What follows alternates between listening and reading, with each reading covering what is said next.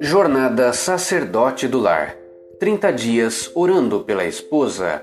Dia 20, Efésios, capítulo 4, versículo 32. Sejam bondosos e compassivos uns para com os outros, perdoando-se mutuamente, assim como Deus perdoou vocês em Cristo.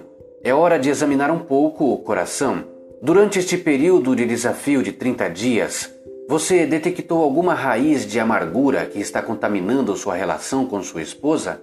Você compreende que, enquanto não estiver disposto a perdoar a sua esposa, fortalecida em sua graça e poder, não terá capacidade para encorajá-la? Isso se deve ao ressentimento que há no seu coração. Esse é o momento para se tratar com qualquer atitude de falta de perdão. Perdoe-a da mesma maneira como Deus te perdoou. Sua esposa é uma mulher que perdoa facilmente? Não tem contas pendentes? Demonstre a ela seu agradecimento no dia de hoje. Sua esposa guarda algum ressentimento contra você, seja ele justificado ou não?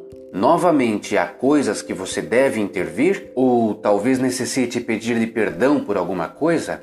Ajude sua esposa a ser uma perdoadora, sendo você o primeiro a perdoar suas faltas. Ora, mais ação igual a oração, perdão. Dica 20. O amor perdoa. Um dos maiores problemas do esfriamento em muitos casamentos tem sido o orgulho. Nenhum quer ceder. Se ela não pedir perdão, eu também não peço. Enquanto isso, o inimigo vai ganhando área, armando laços para destruir seu casamento. Não querem mortificar os sentimentos de orgulho e egoísmo no relacionamento. Estes sentimentos causam intolerância e insensibilidade. Uma das armas que vencem esses sentimentos é a oração. Vocês devem orar e labutar por um espírito humilde, manso e quieto dentro de vocês. Não deixem o orgulho acabar com tudo o que vocês conquistaram durante os anos de casados. E nunca se esqueçam de que um coração orgulhoso é capaz de destruir qualquer relação. Você não vai deixar o orgulho destruir o seu casamento, vai?